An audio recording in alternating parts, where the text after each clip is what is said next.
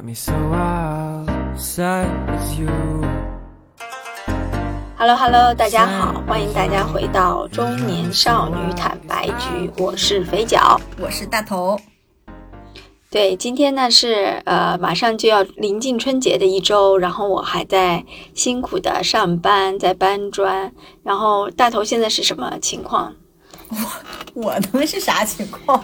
反正我没有辛苦的搬砖，我就是在一个年味儿不是很浓的温哥华，然后度过今年的这个除夕夜吧。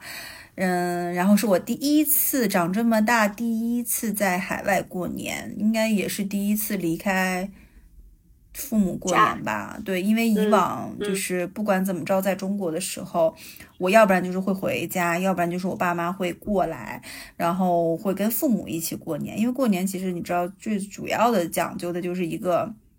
气氛人多团圆这种感受，那今年会不太一样，因为只有我们一家三口人在这儿，但可能今年过年会跟邻居朋友什么的一起凑合着过，所以其实既有点失落，又有点期待。我现在是这样的感受。嗯嗯嗯。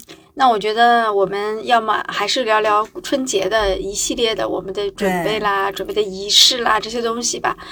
嗯，可能对我来说是南北方的差异，对你来说是两个国家之间的这种差异。对对，所以这期我们想聊聊，就是每年的固定节目，就是我们每年过年前后都会聊一聊过年前的一些东西，以及过年中的一些感受和感想。然后去年的，嗯，就是过年。还就大头还挺不愉快的，我记着跟家里人吵架来着，然后嗯有有兴趣的也可以翻回去听一听啊。然后就是我们今年呢，就是我觉得不太一样，就是两个人分隔两国，那其实从过年的很多习俗上面也好，仪式感上面也好，其实可能会有些变化。然后我们想聊一聊这里面的差异跟趣事。好的，我觉得我们先来聊聊三件。就是过年三件套，精致女孩的过年三件套吧。你看，我已经不是一个很精致的女孩啊。那我在这个上周的周末的时候呢，我给自己染了头发。你也知道，我一直都是自己染头发的，因为，呃，第一，我觉得那个东西我感觉味道没有那么重；第二呢，我真的不太，我已经很难在理发店啊做超过四十分钟，就一个小时以上了。我觉得我有点就坐不牢，坐不住，然后我好像没有那么多的时间。呃，可以就是花在那个理发店，所以我已经自己染头发很多很多年了。嗯。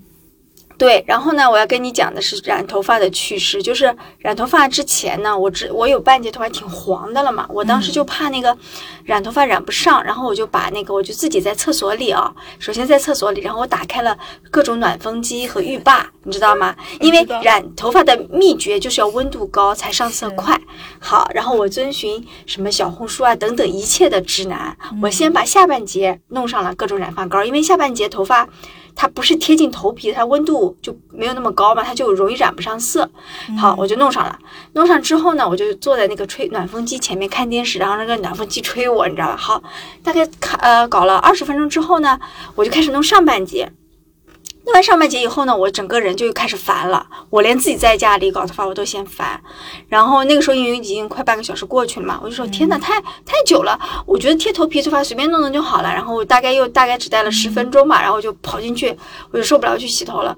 然后染完以后就发现有一个很大的问题，就是我的下半截头发更黑，嗯，上面的头发有点泛黄，你知道吗？呃，就看出来了，看出来，下面感觉有点，就是你大概是从。你的苹果肌的这个位置作为分隔线，就是我从视频里看到的。你的下半截呢是有点，我一打开我就看到了，就是那种有点黑蓝色、深黑蓝色那种感受，它就挺洋气、挺好看的。但上半截呢，感觉明显的会更浅一些，有点到发黄倒不至于，但有点棕色。对，就就感觉是两节的状态。对，然后呢，呃，办公室里的其他姐妹也都发现，她们说：“哎，我说，哎。”我又染坏了，但是但我说我有信心，我再洗几次头，它们的颜色应该就可以，呃，化为混为一体了。因为我大概的经验就是说，自己染头发最大的问题就是分会分解，你会染的不均匀嘛。然后这次因为对我换了个染发膏，然后我就累积了经验。花王那个泡泡吗？嗯，没有没有，我最近一直在用施华蔻，我觉得施华蔻感觉好像更好一点。也是那种就是嗯倒、呃什么两瓶倒一块儿晃荡五下，然后挤那种泡泡那种吗？呃，我以前一直是用泡沫，但这次我没有，我用那种膏膏体的，哦，呃，不是那种泡泡。但我觉得膏体的有一个优点啊，我觉得它比嗯泡泡的味道还小，就很哦还没有没有泡泡那么臭。就是不臭这件事儿，我就对我来说还挺重要，我怕过敏什么的嘛。嗯然后呢，但是我确实积累了经验，就是下次我大概不会在取暖期前再做那么久了。所以这就是让我觉得啊，但是实际上没有影响到我过年的心情，因为我本来就是一个对这些东西不太有所谓的人，然后随便他去吧那个头发，然后就是，嗯。但是因为你知道吗，三件套里我只有这一件套是完成了的，因为做指甲我没有时间去，我也没有没就没，我也知道过年可能要约要要久平，时不过年的时候你都做指甲，你为什么到过年反而？对，这几个月我特别忙，就这几个月我事情特别多，然后就没约。然后睫毛你也知道，我也不搞的，就我这一个单眼皮儿吧，我担心我的睫毛一弄上，我整个人，对我就觉得我会是很异样的状态我跟你来去，搞我。跟你说哈，对于没有时间的姐妹来说，我觉得是因为这样的，嗯，首先染头我没有染啊，就是，然后睫毛跟指甲我都有解决方案给你。首先，指甲就是不是现在过年之前，就是很多人排队，就是一个是约不到，一个是约到之后质量会下降，很很多美甲师嗯可以去什么随便哪个平台买穿戴甲。穿戴甲就是那种你它做的跟真的指甲一样，很好看。你看我现在就这样贴了一个，然后呢，你可以就、它可以一次性贴的，然后呢也可以揭下来的，很好卸也很好贴。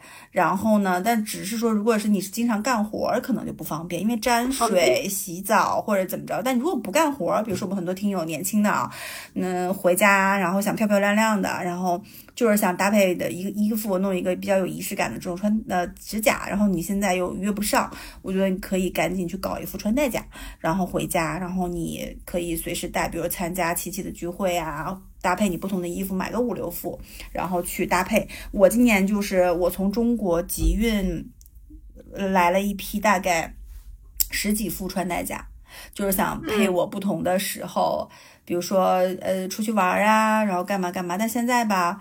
我弄了几次，因为我老是要干活儿，你知道吧？然后我还要包饺子，那指甲还容易掉，我就担心嗯，过年的时候包包着包着饺子饺子，那指甲就进去一个，那那怎么办？就没饺子没法吃了，对吧？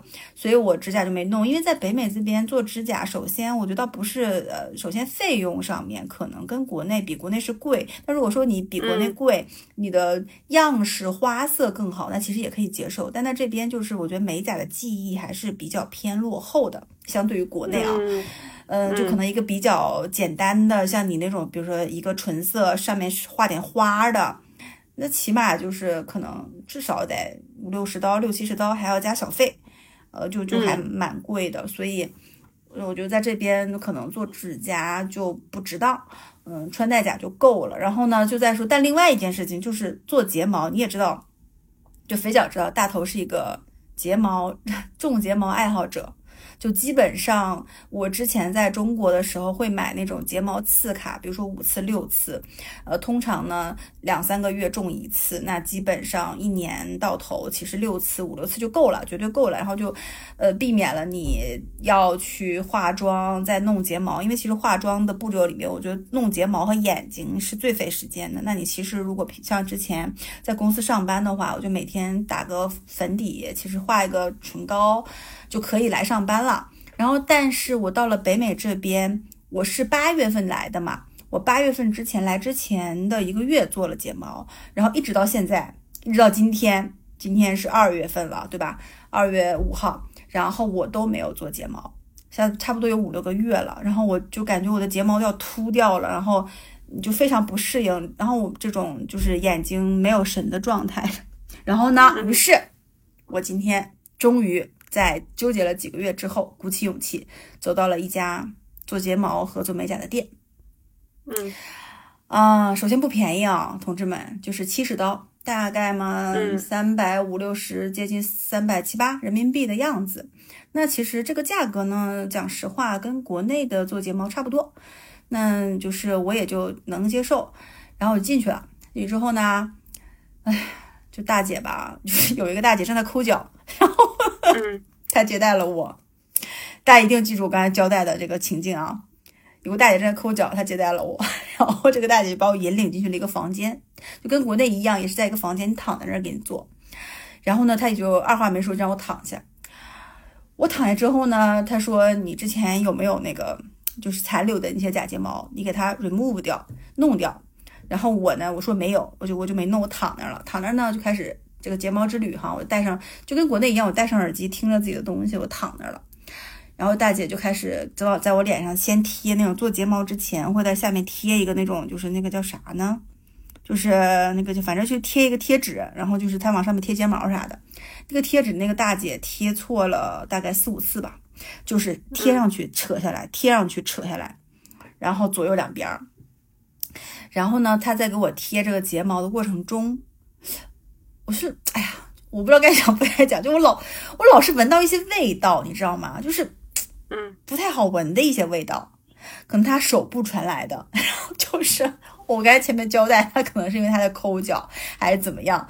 然后我当时就有点恶心，我也不知道是不是，我也我不知道，我不好说。但是就是这个味道让我比较不舒服。OK，那这个味道我们就先不说，然后说贴睫毛的记忆。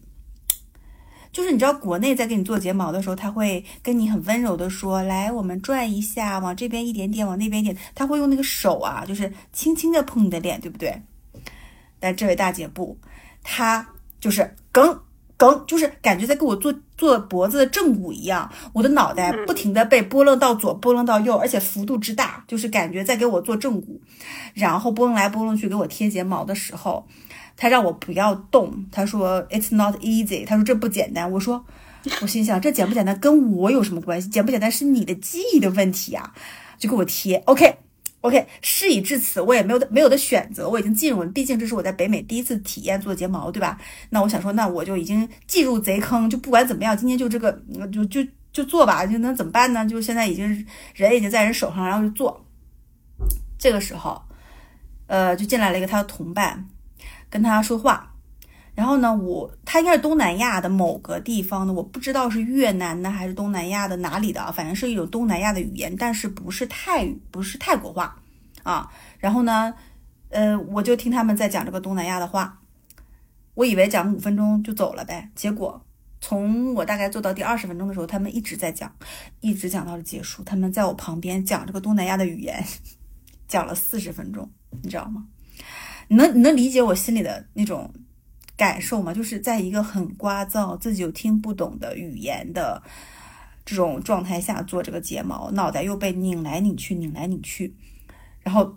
就终于结束了，然后我，而且是这样的，就是一般在国内美甲师会拿那个小风扇给你吹这个睫毛，是为了把这个胶给你吹干。但美甲师会很温柔的，就是给你这样轻轻吹、轻轻吹、轻轻吹。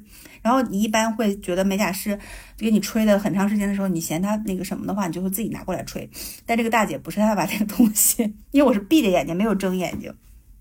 他把那个小风扇交给我的时候，他给我吹了一两下，他把我的一个手给拽过来了，把另把那个小风扇塞到我手里，让我自己吹，然后我就躺在床上，自己给自己吹睫毛，吹了大概几分钟之后，睁开眼睛那一刹那，你知道什么感受吗？首先，我跟大家讲一下，我不知道大家对于欧美的睫毛有没有认知啊？就是非常的夸张的那种，像假睫毛，就绝对卷翘那种，很夸张、很浓密的睫毛。然后我今天种的睫毛已经是它这个里面就是最稀疏、最自然，然后最。短的一种了，但是贴在我的眼睛上，我跟大家形容我睁开眼那一刹那，睁开眼眼那一刹那，我觉得世界是模糊的，有无数片森林在我的眼前晃。那其实是那个就是我的睫毛，它在我的这个眼睛中间就是模糊着这样睁了起来。然后我感觉我眼睛睁开之后，整个就视线前面都是有有始终不是很清晰，就是可就可见这个睫毛的浓密度啊。然后我跟他说，我说怎么这么浓？他说。这个这个已经是我们这边最稀疏的了，就是最自然款的了。这个这个长度正适合你，就是真的卷翘上天。嘴角可以看到，就是我从来没有做过这么夸张的一个睫毛。但是很多这边的可能欧美人或者他们的审美也有很多亚裔，他们会种那种比我这个再长一倍、再翘一倍的啊，有这么长，就直接不翘上去的。我经常看到有人做这种睫毛，然后今天这个体验。就是这样。然后我说 OK 就 fine 吧，就是这就这样吧，结束了。然后我就交钱就走了。然后交钱结束之后，我就给肥脚发了个微信，我说我一定要跟你讲一讲我种睫毛的这件事情，就整个整。就太震撼我了，就是从进去开始，那个大姐在抠脚，到她拧我脖子，然后到他一直咕啦嘎叽啦嘎啦叽啦嘎啦的讲了一个小时，我就，我的天啊，我真的我可能可能是第一次吧，也可能是最后一次，下次我至少可能再找一个，要不然就是你不要跟我讲话，要不然就是，呃，要不找个中国人的，要不然就是看有没有那种上门的，要不然就我就不做了，我就是自己。买几副假睫毛或自己刷睫毛，我可能就不太会做这个假睫毛了。嗯，这是我的一个体验。我非常怀念国内的这个服务和国内的这个，就是其实。国内我不知道是不是审美的问题，因为国内的睫毛它有很多选择，叫做像婴儿睫，就是那种垂的，它不是翘的。因为可能我们现在中国国内是更多是自然的那种，它就是往下就跟你自己的眼毛一样，然后就是。就是只是帮你自己加厚加长，还有的是种下睫毛的，就它会垂坠的。所以国内其实你种完睫毛看不出来，但这边就种完睫毛。我今天接孩子的时候，我儿子和他同学都在看我，就是这个 状态，就是很像，嗯，跟米奇以前那个米妮的那个动画片里那个米妮那个睫毛，因为这里是翘上去的，你能看到翘上去，看到没有？你看到了，就 就就就这样，就是我不知道该说些啥，但我觉得。就挺好笑的，嗯，但我好像听到了一种商机，哎，我觉得你要不要去学习一下美甲美睫，然后做那个温柔的呃技师小姐姐是吧？就中国，因为有很多华人，就因为我没有呃去华人的那种地方做嘛，我就随便在商场里面找了一个华人的地方，我估计可能会有这种，也会有，但是我觉得价格和服务。可能也很贵吧，就是一百多刀的很正常一次。嗯嗯嗯。那但其实，呃，我想女孩到了你新年之前的这一些三件套呢，其实基本上也都是花费不菲的。包括弄头发，你也知道的，不仅费时间要在理发店里做，而且呢，烫头发呢还会承承担极大的风险，就是烫完像可能会烫成大妈一样或者什么的。对，然后无非就是大但是大家都会。做这些事情无非是对新年有一些期待。第一，大家想用一个比较好的面貌，觉得让自己美美的回到家里面去，用一种比较好的状态去迎接新年。我觉得，我我的感觉是说，这个和中国人的传统和我们文化底子里面一些东西是分不开的。就是新年这个东西，农历新年这东西太重要了。哪怕我现在的仪式感也好，或者味道也好，比以前淡了很多，但它依然。很重要，就且不说它是一年中虽然假期不一定是最长的，但就是最重要最重要的那一刻，然后所有人都要用一个很就是焕然一新的状态回到故土也好，还是去迎接新的生活也好，反正就是一个很真的有点就是会你会期待的东西。只是我现在的期待程度不如小时候那么重，但我依然期待过新年这件事情。嗯，是的，就是过年的仪式感。嗯，因为年越来越近了嘛。我们节目在发布的时候，应该就是大年三十，哎，就除夕夜那天，对不对？嗯，周五吧。哎，所以这周五你是上班的吗？对啊，我上。那你，但是其实你那个班上等于不上吧？你呃，一般我们基本上下午就散了。我不开车，我坐地铁。对，看看没什么人了，老老板一挥手，我们就散了，就是这样。但我问你，那现在就是年前从就这两天已经是这个状态了吗？就是大家在放羊的状态。嗯，明显第一电梯每天排队的人变少了。第二，各种群里会出现这样的对话，说哦，呃，我一会儿就到家，或者我在路上赶路，等我到家了看一下。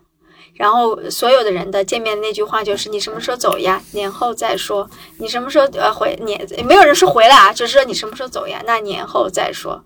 嗯，那现在老板还会很 push 或经常开会之类的吗？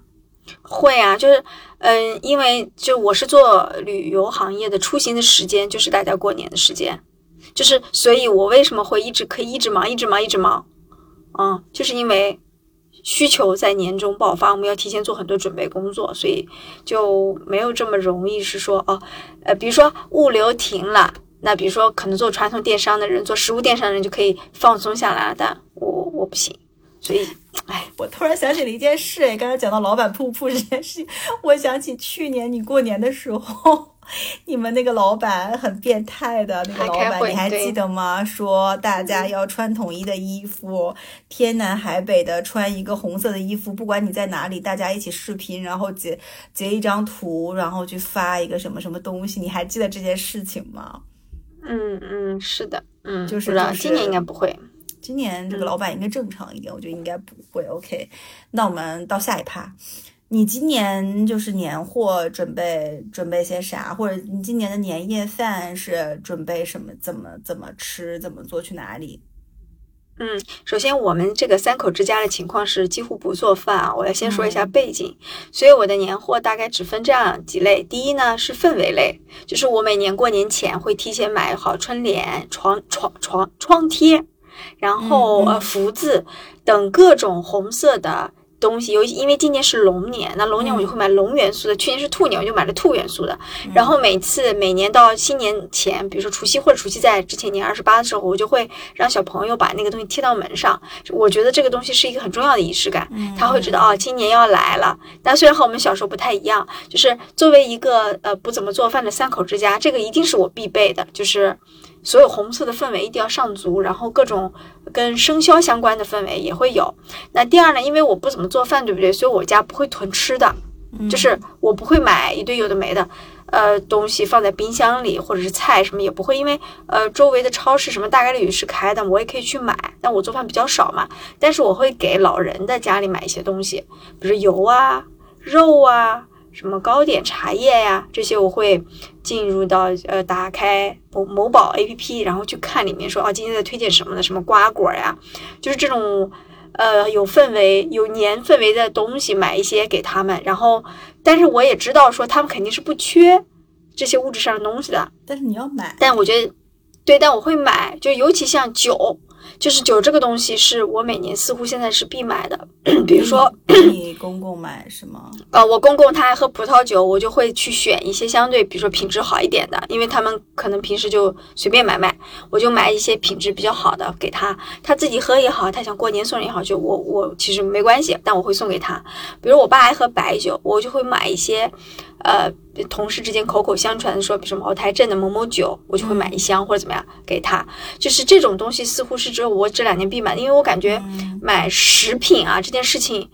我已经没有办法说那么精准的捕捉到他们的口味了，而且可能也有点，嗯，就不就是他们也随时都能买到，我还不如买一些这种，就是他们可能平时不会买到的东西。对，就是比较象征性的这种东西。然后其实你比较好的酒，平时他们也不太舍得买，可能。对对对，就是买一些这样的东西给他们。那其他的，因为我以前有尝试买过衣服啊、鞋子什么的，但你会发现你买完了以后，每年都买，然后他们就穿不完了，我就会换换样儿。嗯然后衣服什么的，我也嗯不不会买，我感觉我的审美和老年人的审美可能也不 match，我我也就不再用自己的审美去影响他们。但是像酒啊这些，我觉得可以买一下。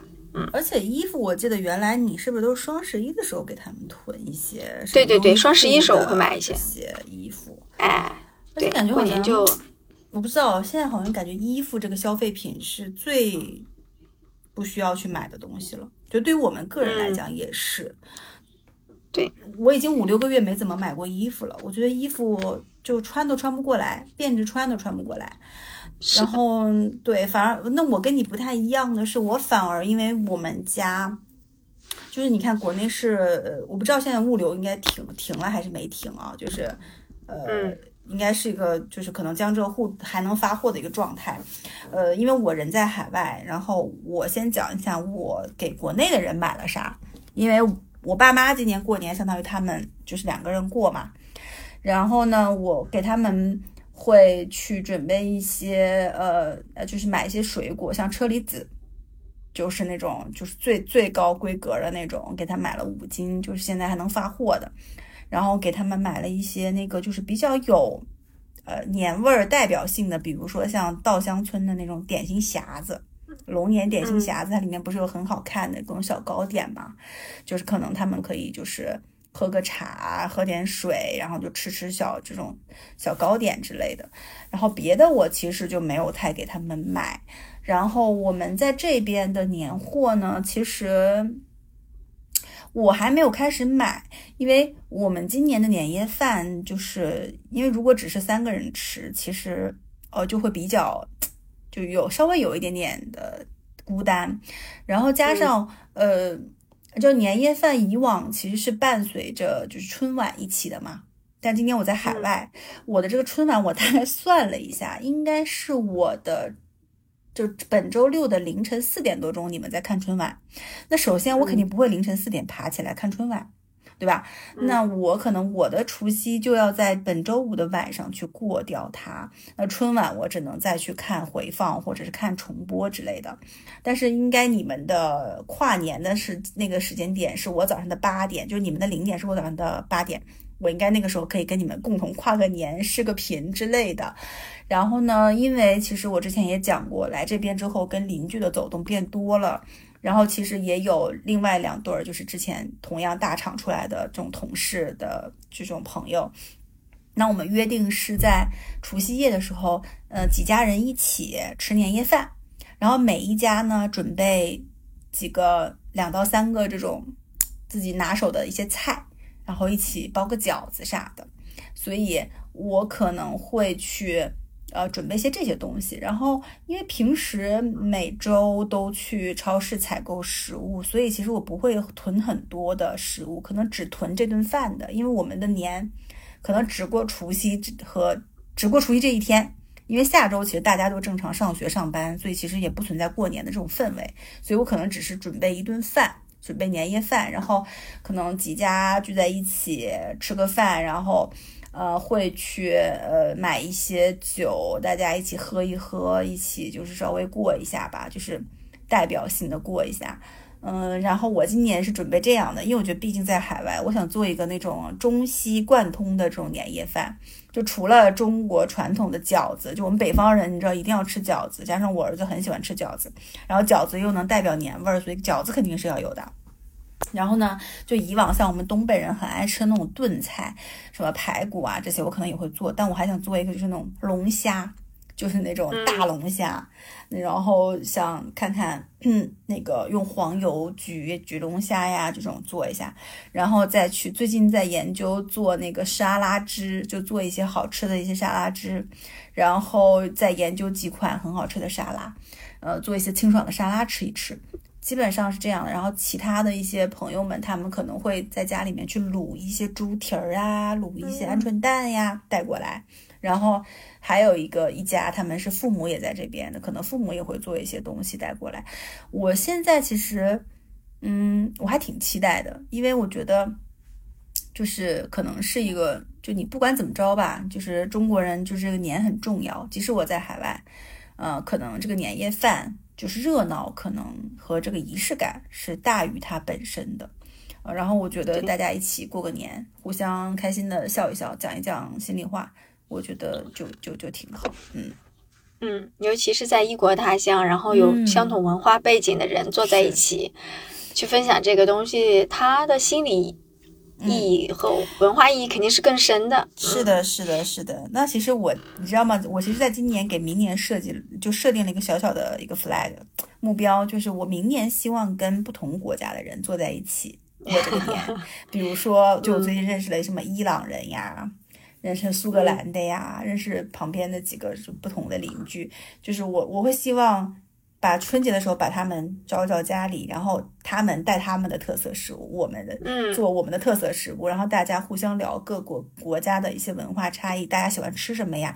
然后让他们品尝我们的饺子。就我还明明年挺希望是这样的，然后就就尝试一些不一样的东西。嗯，对，很期待，希望你看看你明年的呃跨文化、跨国家、可能跨种族的新年是不是有得过？对，然后因为我在我是北方人嘛，那我在南方生活，那年夜饭呢，呃，因为我每年的冬天我就我现在就是属于冬天不不回到北方去了，但是我会在夏天和春天回，那时间会比较多，因为我现在觉得回北方太冷了，就对我来说真的有点太冷了。然后呢，来回折腾以后，我发现说对小朋友来说他有点辛苦，然后容易生病，所以在他还比较就是小的这几年我。春节就加上疫情嘛，其实这几年我都没怎么回家。然后呢，我们就会去我呃，就是我婆婆家，就是我老公母亲家，我们一起过年嘛。他会准备一大桌子的菜，虽然不会有一个专门菜叫饺子，但他大概率会在某一个菜里面帮我就是放一些那种迷你小饺子，你知道吧？就南方人真的对饺子。不是，就是饺子，但是儿童版的迷你小饺子会变成一道汤一样煮在里面，我就会跟着吃一些。然后我在家呢是会自己备一些那个水饺，然后自己想吃我就去自己煮的。就是所以其实对我来说，过年的食物只有一样代表就是饺子，别的吃什么都没有，对我来说都没有大的差别。就是小时候是爱吃肉，但现在我已经不爱吃肉了。但是我嗯。对，但我要吃饺子。我觉得吃饺子，然后蘸上醋，蘸上辣椒，我觉得那个才是说，对，才是那个找回就是那个自己那点身份的那种那种小感觉吧。所以，我现在于对于现在的年夜饭来说，因为它和日常的食物真的已经没有差别了，我好像只有那个对那种饺子，这个来自家乡的。特殊食物得有一点点期待，对，我觉得你刚才说的很对，就大家对于年夜饭，而且很多人年夜饭会订在饭店，订个包间，一家人出去吃。呃，其实更多吃的是一种氛围吧。那个食物，你说你啥平时你吃不到，山珍海味你啥吃不到？你吃佛跳墙呀，你吃奥龙呀，你吃什么都能吃到。但是，但是我觉得真的跟小，我现在就突然好怀念小时候，就感觉小时候好像只有过年才可以。把你爱吃的很多道菜集合到一起去，平时顶多是偶尔一个月偶尔出现一道菜，然后这十二个月在在在在年尾的时候就是十二道菜一起出现过来，就是嗯状态可能还是不一样。现在过年就你你越就你越觉得很随意，你你就越觉得嗯好像不太不太有期待哦。嗯，那我觉得人长大之后过年的意义在。我觉得在心里面的更多，比如说辛苦了一年的人要回到家里面去，虽然春运很辛苦，但是回到家乡啊，见到父母，见到亲人，大家欢聚一堂的这种感觉是不一样的。然后很多人很辛苦，比如说打工人，他打了一年工，然后他可能辛辛苦苦，就是。嗯，好像吃什么喝什么已经不是这个事情里面最重要的，但是大家想要坐在一起，然后想要有一个放松，然后可能趁这个时间也想想呃，看看自己的过去，然后想想自己的未来，就打开新的一年的这种感觉，我觉得还是有的。但是呃，对我来说，或者对我的小孩来说，吃什么已经是变成那个其次的东西了。那小时候我们其实物质比较匮乏嘛，我们更在意那个，但现在可能我们心理上的匮乏。大于物质上的匮乏了，我我的感觉。是的，是的，需要春节这个这个这个很长的时间去把它填满。对，嗯，我相信很多我们的听友应该很早就已经开始在放假了，已经放假好几天了，然后在回家的路上，应该大部分应该还是，我觉得我们听友很大部分还是就是呃，就会会跟父母一起过年的这种状态吧。呃，应该都比我比我们小的会比较多。然后，嗯，回到家之后跟父母，就是我作为过来人啊，就一定要说的就是，嗯，如果你跟父母在一起的这个时光，就一定要珍惜，就不要去跟他们起冲突。对，就是，嗯，就是有一些东西，可能你当时。因为就是就是你没回家之前，你很期待；回家之后，你可能有很一两句话有冲突了，就跟父母吵起来了。但你等你回头再离开家，你可能就会后悔你当时那个举动。嗯，就是而且不要把父母或者是别人对你的这个呃就是关心，或者是他们当然有有些人会给你很多压力呀、催婚呐、问你工作赚多少钱呀，而且就是。的确，就是很多亲戚就之间他是没有分寸感，他会直接问你你的月薪是多少，你升职了吗？你生二胎吗？啊，你那个房子在哪儿哪儿买的多少钱？谁谁谁谁家谁都怎么着了？这些话我知道非常刺耳，也非常让人烦。但是呢，你就只当它是一个一年到头别人给你的一种，就是一个一个就是热闹的一个背景音吧，不要往心里去。当然，你可以转移话题，你可以问说，比如说你大叔问你什么时候结婚呀，怎么怎么着？你说，哎，大叔，你家那房子盖怎么样了？就你马上转移话题，插科打诨过去。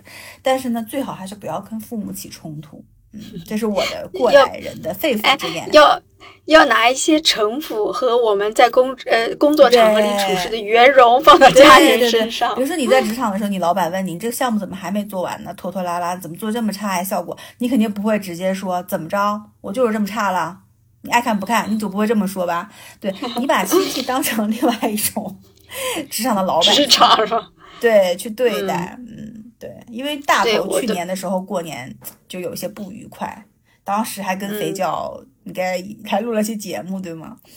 然后今年的话，其实人在海外会突然不是觉得变了一个世界，但会感觉，嗯，很多东西也好，很多人际关系也好，很多东西也好，离我很远了。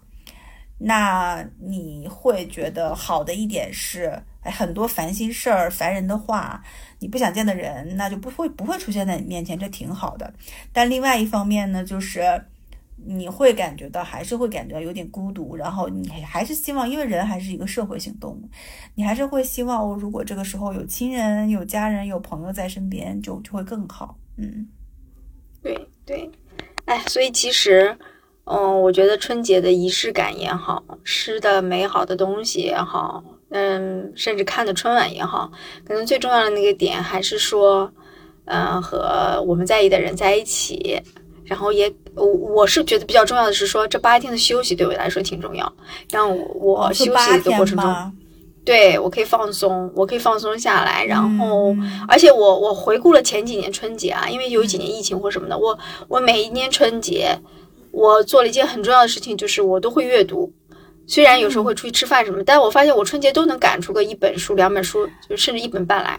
OK，那好了，等你春节完了，我们可以分享一下书单了。对，对我发现好像春节这个时候是让我我还挺沉得下心来，加上一年刚开始，你知道吗？Flag 是这个时候最好立，然后也最好去实现它的时候。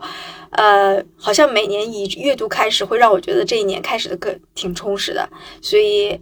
今年好像也是一个平凡的一年，也是个普通的一年。但他想，我想每一年对我，可能对我们来说都都有那么一点点不一样的地方，不同的地方吧。嗯嗯嗯，今年对我来讲，反正就是春节就等于一天，就等只等于一个除夕。是，嗯，就下周该正常的去。因为我最近我我报了一个马拉松嘛，我最近就是在训练，在跑步，然后加上我的驾照已经考过了，回头我可以讲一下北美考驾照的事情，一把过，然后我也很开心，我现在可以自己开着自己的小车出去探索更多的世界，加上温哥华这边天气变暖，呃，然后风景也变好了，就是整个天气变好了，晴天更多了，就大头会去跟更多的去户外去去去去探险去玩儿什么的。然后会突然觉得，嗯，就对我来讲，新年是一个新的开始，嗯嗯，就是各种计划新的一个开始。对，然后我想特别预告一下，在本期节目的结尾，我要预告一下，春节期间我们应该还是会，对，要一定要预告，因为有很多听友很喜欢嘉宾大喜，然后春节期间我们应该是会和大喜录一期节目的，然后会同步一下他的波澜起伏的近况，然后他的一些感受吧。嗯，所以我一定要预告。哎，对，就这样的。听到这里的这个朋友们，你们就有福了。就这期节目，绝对就是大喜这期节目，绝对够劲爆。因为很多人还沉浸在大喜之前的那个节目里面，还很多人想去法喜寺。对对对。但是听完这期节目，大家可以再做判断，就是嗯，还是有比较跌宕起伏的一些剧情在的。就是如果喜欢大喜的朋友，了解大喜的故事线的话啊。大家就期待一下。对，那对，那本期节目就就大概到这里了。对对对，然后这这期结尾就是我们俩要祝大家，嗯，除夕快乐，春节快乐。对，多拿红包，多多吃饭。减肥的话，等到过完年再说吧。对，健康快乐最重要。嗯嗯，那好吧，本期节目到这里结束吧。拜拜。那反正对，也可以加，我还没有 广告呢，就是可以。在微信搜索“坦白”就拼音啊，零三零三坦白零三零三，加我们小助理，可以到群里，我们来一起讨论春节吧，拜拜，拜拜。